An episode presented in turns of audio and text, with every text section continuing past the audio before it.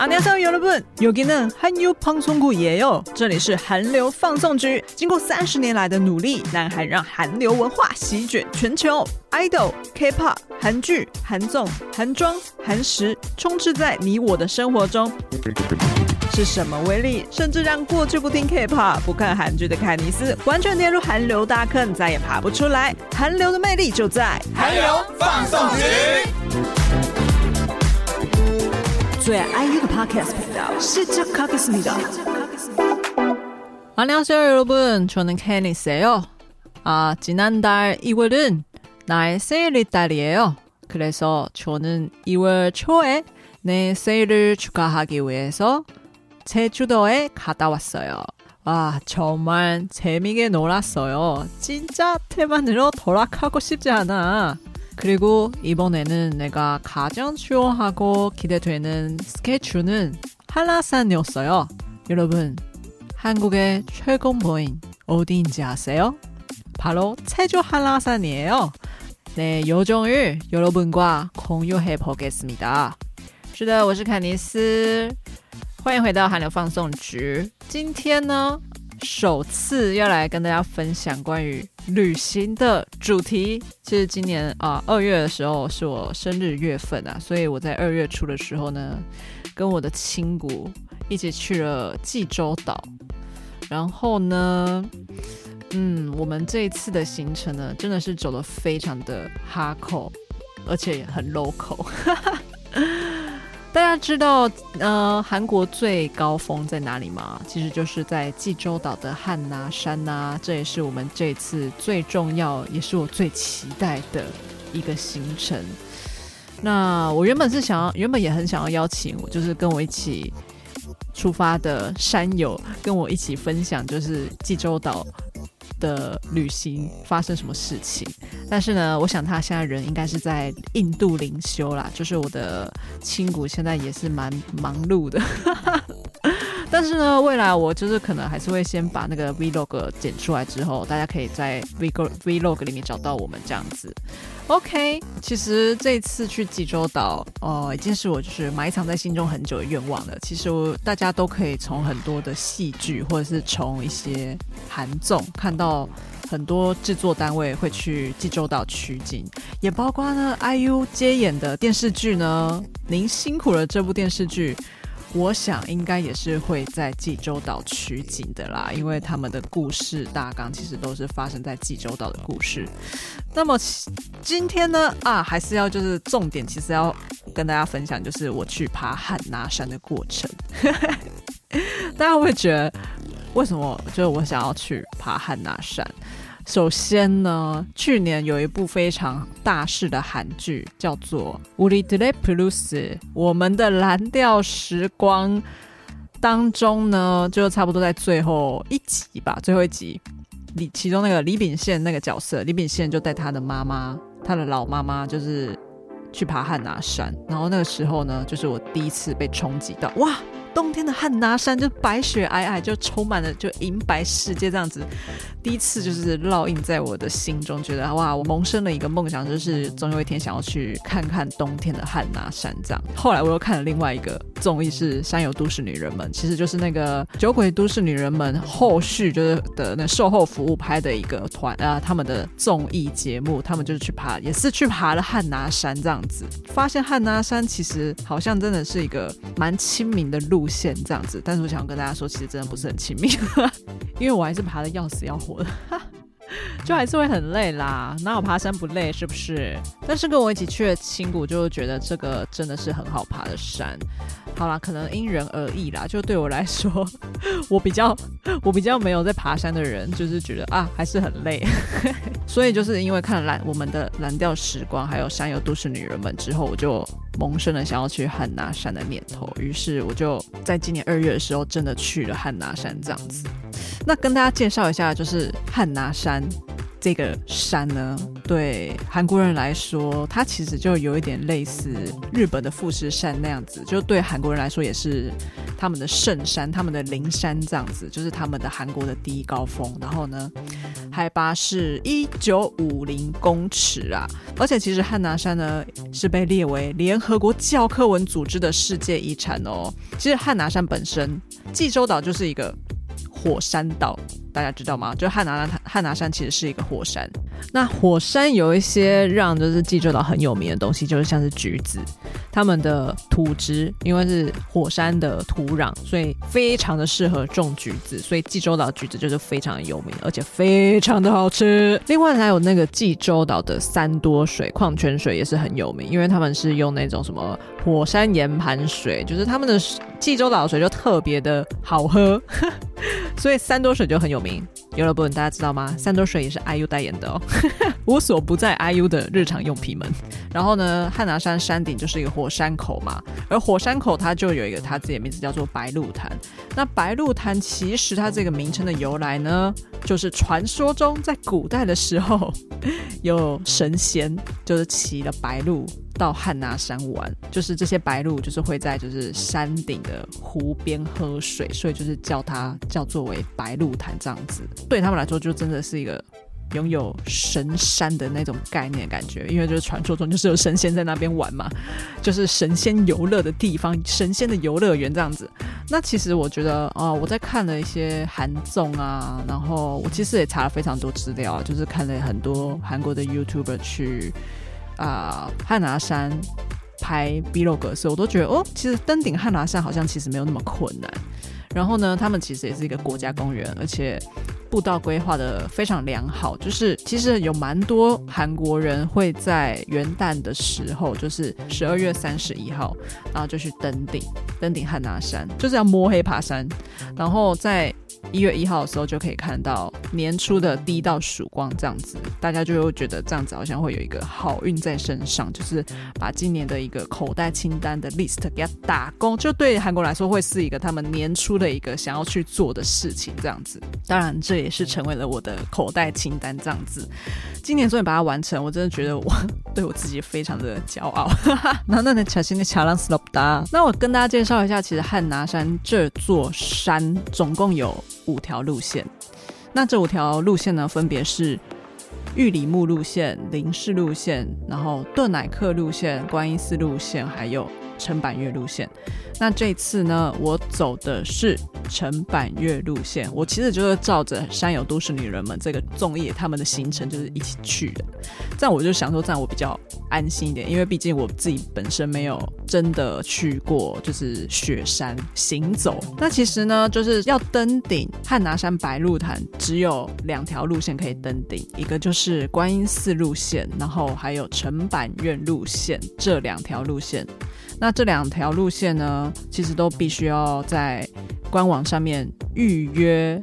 就是入山的资格，你才可以就是入山这样子，因为它有人数的限制，就是呃，像是陈板岳路线，它其实一天只能入山人数有八百人，然后观音寺路线的入山人数一天是四百人这样子。那如果是全部都预约完的话，我我当天去的时候，就是两条路线都是预约完客满的状态。这样子山上大概就是有八百加四百，一千两百人在山上，这样子就是有控管啊，不会让大家觉得哇客满或者是怎么样。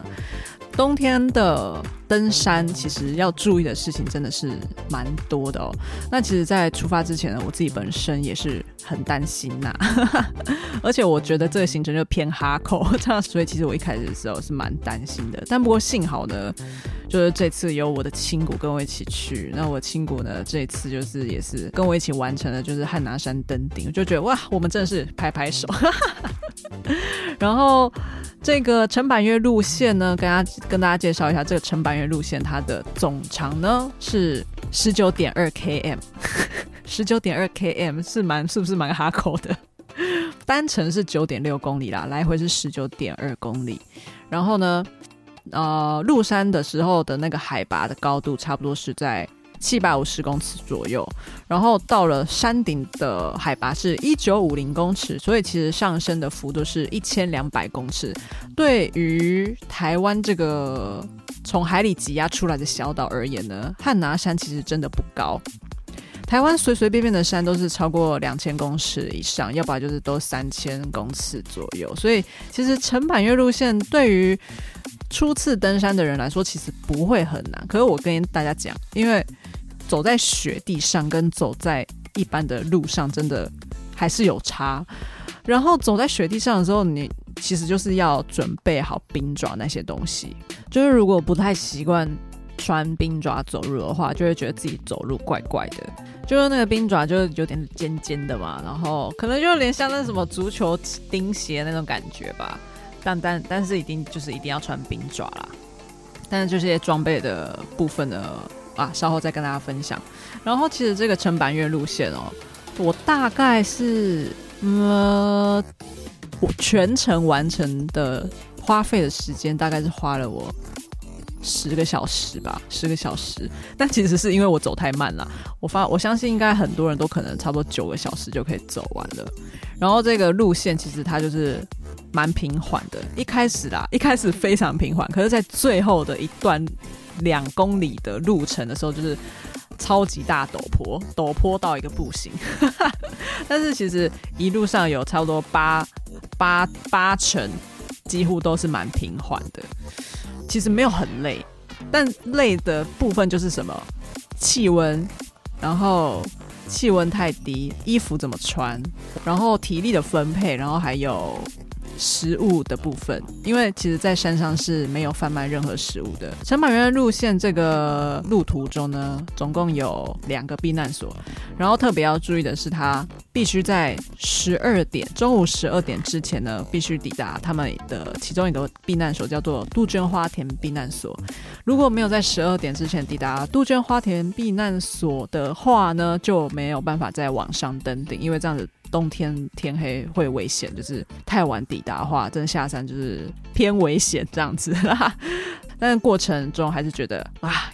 好像有点赶呐、啊，就还是会逼自己哇，赶快往前，赶快往前这样子。大概的当天的时时刻表是这样子，就早上差不多六点四十分的时候入山，然后开始走走走走，然后到了杜鹃花田避难所的时候已经差不多 maybe 十点多吧，但是从杜鹃花田避难所离开的时候已经十一点了，但是要攻顶的时候还有。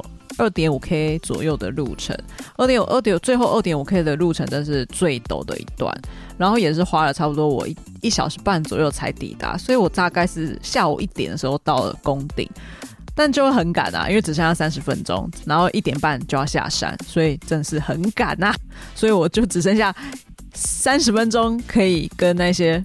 石碑拍照啊，就那时候山顶上都非常多人在排队拍照。就当时我觉得也蛮担心，就是说汉拿山就是天气还是很多变，天气如果不好的话，也有可能就是当天禁止入山。但幸好我去的那一天天气好到爆炸，我在想我可能又是那个天气妖精上身吧，因为我去的那一天的前一天跟后一天天气都都不好，就只有我去的那一天。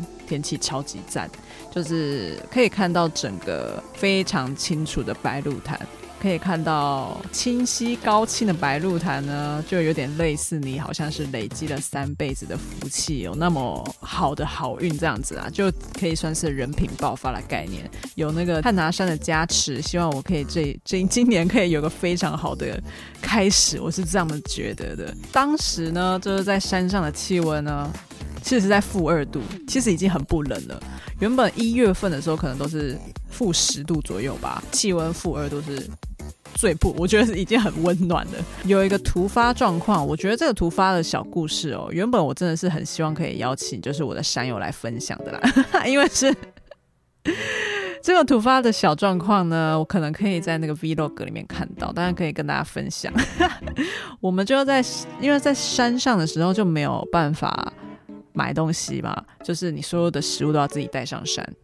啊，所以呢，我就跟我的山友一起买了泡面，然后又买了一个他们的干燥饭，就那快煮饭那种，然后呢就要自己自备热水上去，说要自备热水瓶、保温瓶这样子，然后准备我们就要准备在避难所吃泡面的时候，发现我们的保温瓶的水竟然是温水。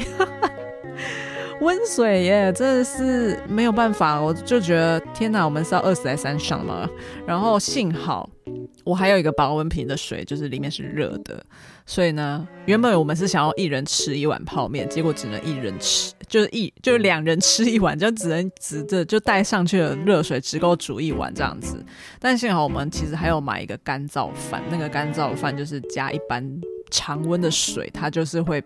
变成热的，就是直接帮你煮沸，然后就可以吃到热的东西，这样子。哎，果然，因为我们的保温瓶呢是租来的，那个不晓得品质好像没有把关好的样子啊。爬山就是非常多那些装备，那些装备，登山杖啊，那什么冰爪啊，还是什么鞋啊，其实都可以在济州岛租得到，就像什么。对他们学要爬雪山的会有一个雪地三宝啦，雪地三宝哪三宝？登山鞋、登山杖以及冰爪。还有一个啦，第四宝防水绑腿的一个套子，它就是包覆在你的呃长裤外面小腿的地方，然后让雪不会跑进去，就不会湿掉这样子。就是在山上的时候也要自备一下那个暖暖包，可以放在口袋里面。另外还有配备像是帽子啊，然后手套啊，这些都要记得带。但当然，现在济州岛应该是回温了吧？都已经三月份了啊！今天是三月五号，有了不？我已经从济州岛回来快要一个月了，但最近呢，就一直在忙一些有的没的，所以现在才来录音。总之呢，就是在山上的时候要准备我刚刚上述所说的东西，就是如果就是还是要保暖啊，就有暖暖包的话，有时候你。把手套脱下来拍一个照，哇，手马上很冻这样子，赶快把手放在口袋里面，用暖暖包温暖一下，就是及时的温暖很重要。然后呢，在那个雪山穿衣服要怎么穿？吼，其实我当初也是苦恼了很久很久，然后就开始爬文，然后上网查到一大堆，就是。呃，爬山专家说，爬山的一个重要穿衣穿搭的概念就是，你第一个要先排汗，然后呢，第二个要保暖，第三个是要防风嘛。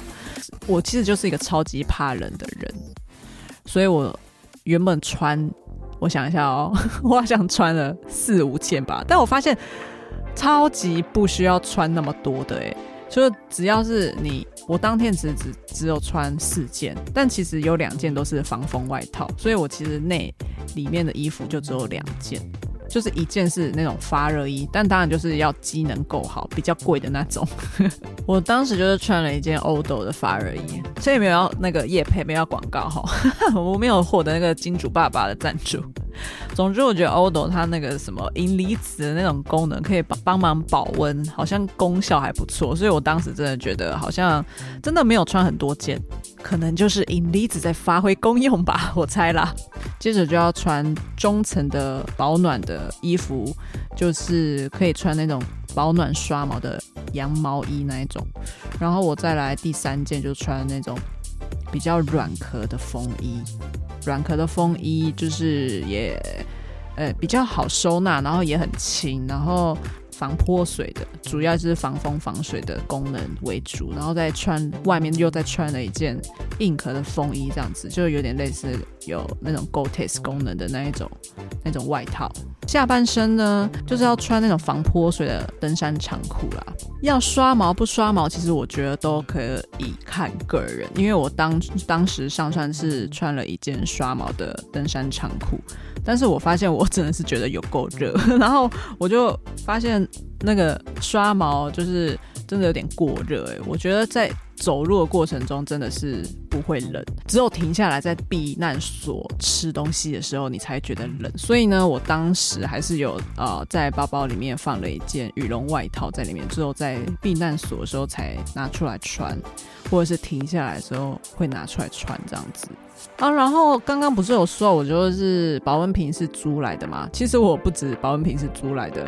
登山鞋啊，登山杖啊，什么冰爪那些什么绑腿套，我全部都是租来的。就觉得好像为了去一趟汉拿山，然后买这些东西，觉得呃，好像不是我这个上班上上班族小资族可以投资的的东西。所以呢，那边有一个非常方便租借装备的店，叫做 Oshare。这个 Oshare 呢，里面可以租的东西真是非常多样化，就是露营装备也可以租诶，然后呃潜水浮潜的东西也可以租，然后摄影装备也可以租，然后登山登山用品也是可以租，就是它济州岛就是夏天又可以爬山，然后又可以玩水的一个岛屿嘛。所以呢，这个 Oshare 我真的是给他五星推荐。虽然它的保温瓶不热，可是我还是觉得它其实其他东西都还是不错。而且就是里面的那个店员，可能是店长吧，maybe 就长得很像神童，Super Junior 神童，我就觉得特别的有好感，哎，就是觉得特别亲切，不知道为什么啊，也有可能是因为他们店里面，就是在我走进去的时候，他们狂放 IU 的歌，真的是给他加分加到爆。然后另外其实他是。呃，可以在官网上面先预约你要租的东西的，但是因为呃外国人呢有点麻烦，是你就是还是需要透过电话，就是作为他们登记的依据。像我没有电话，我是外国人的话，我就是有加入他们的那个官方 KakaoTalk 吧，我就用他 KakaoTalk 跟他沟通，说我要预约什么，我要预约什么，然后到现场的时候，他就知道我是外国人，所以他就先。做好心理准备，要跟我用英文沟通。总之，我觉得还不错啦，他们的服务也还蛮棒的。可能要写一点心得去跟他们说，哎、你们保温瓶不热这样子。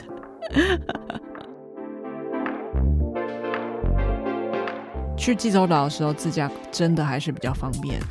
首先，你还是要先在台湾先把国际护照换好，然后国际护照呃再带去济州岛，就是会需要 check 你的。驾照这样子，那其实通常，呃，网络上其实也很多人在教学，就是呃如何在济州岛租车啦。通常都是会在济州岛机场的官网预约，通常大家都会预约乐天租车，就是里面有一个乐天租车的服务。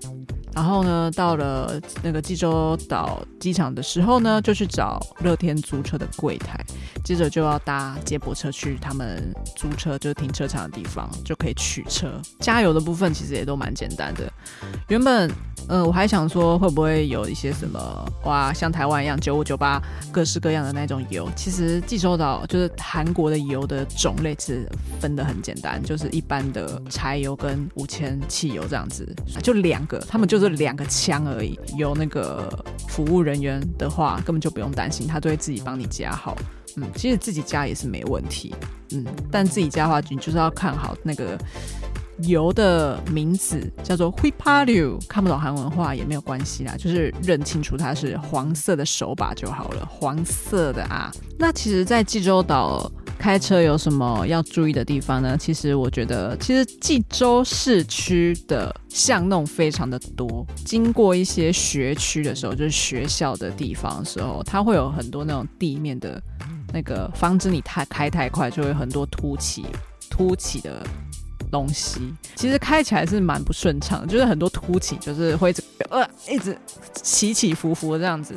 然后他们，我发现他们济州市区的人停车真的是蛮随性的，超级无敌随性。就是通常可能停车的时候，大家可能会顺着车子行进的方向停嘛，他们可能就是会停个一个，就是逆向的那种，或者是斜着停的那种。